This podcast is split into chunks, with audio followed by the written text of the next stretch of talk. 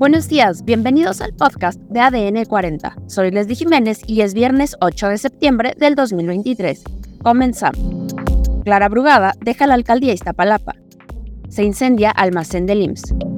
Hayan restos humanos en Portal del Valle, Ciudad Juárez. Eduardo Verástegui se registra como candidato independiente. Pero antes, en nuestro tema principal, Claudia Sheinbaum recibe el bastón de mando del presidente López Obrador.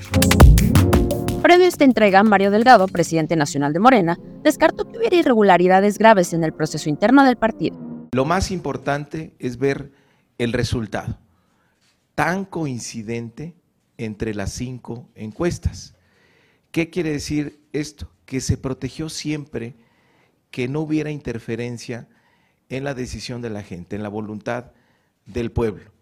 Porque si hubiera habido alguna operación sistemática, o acciones o hechos que efectivamente alteraran esa opinión, pues lo estaremos viendo reflejado en las encuestas, en alguna de ellas o en dos o en tres. Pero ¿qué pasa? Que el resultado es dentro de lo que marca la estadística como muy consistente. Entonces, ¿qué quiere decir? Pues sí, que pudo haber habido muchos incidentes, muchos de ellos propiciados pues obviamente porque estábamos en una contienda real, pero no necesariamente influyó.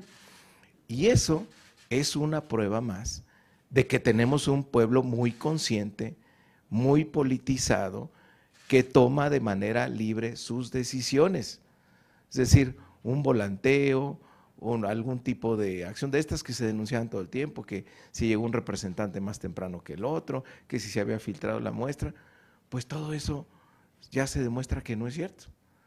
Finalmente, la gente tuvo una opinión, la manifestó, el proceso cuidó la integridad de esa opinión y ahí están los resultados. Si hubiéramos eh, tenido hechos gravísimos que desvirtuaran la representatividad de la muestra, pues no tendríamos esa consistencia que vimos en los resultados. Entonces, eh, estamos satisfechos de que logramos enfrentar este reto tan complejo con éxito y fija un precedente para nuestra democracia.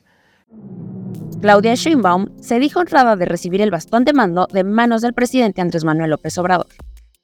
Más allá del partido, nosotros somos un movimiento de transformación. Para mí, pues imagínense, es un privilegio, un honor, una no solo responsabilidad, sino recibir de nuestro dirigente, el presidente Andrés Manuel López Obrador, que ha sido el dirigente de este movimiento durante tantos años, recibir ese bastón de mando pues es eh, un orgullo, un privilegio de además vamos a estar a la altura de las circunstancias porque siempre vamos a llamar a la unidad y a construir no solamente el movimiento, sino el triunfo de lo que viene hacia adelante. Entonces va a ser una ceremonia, creo yo, sobre todo muy emotiva y a seguir trabajando, que es lo más importante, y el llamado siempre a la unidad de todos nuestros compañeros y compañeras y a toda la sociedad. Y agregó que su mano está tendida para Marcelo Ebrard. Iniciamos este proceso para consolidar la coalición, pero sobre todo de organización y movilización que no tiene que parar.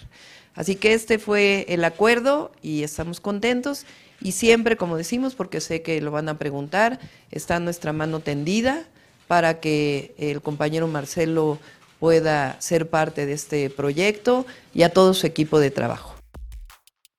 Además, la alcaldesa de Iztapalapa, Clara Brugada, anunció que dejará definitivamente el cargo a partir del 15 de septiembre para recorrer la Ciudad de México.